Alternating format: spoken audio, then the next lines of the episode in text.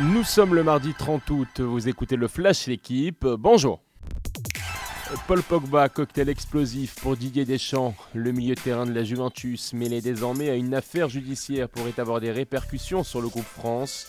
Le champion du monde a porté plainte pour des faits de menaces et tentatives d'extorsion. Mathias Pogba assure disposer de preuves incriminant son frère.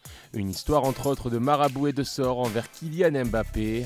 L'hypothèse d'une vidéo serait à l'ordre du jour. Selon le quotidien, un membre du staff des Bleus se serait déjà entretenu avec l'attaquant du PSG pour apaiser de futures tensions à deux mois du mondial au Qatar.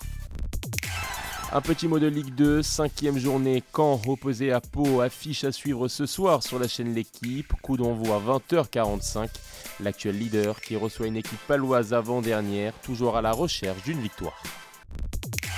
Une belle journée pour le clan tricolore à Flushing Meadows. Arthur Rinderknecht, Hugo Grenier et Corentin Moutet ont franchi hier le premier tour de l'US Open. Moutet qui a bénéficié notamment de l'abandon de l'ancien lauréat Stade Wawrinka. Côté tête d'affiche, le numéro 1 mondial Danil Medvedev n'a pas tremblé. Chez les dames, Caroline Garcia, tête de série numéro 17, outsider à la victoire finale, se qualifie sans souci pour le deuxième tour. Pauline Ferrand-Prévot, extrême limite. La Rémoise revient aujourd'hui dans le journal sur son quatrième titre mondial de cross-country.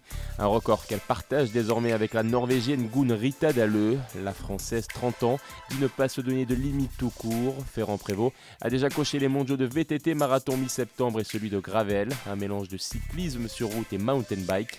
La championne tricolore donne rendez-vous également à ses fans sur Instagram, une façon de montrer presque une vie normale. Merci d'avoir écouté le Flash l'équipe. Bonne journée.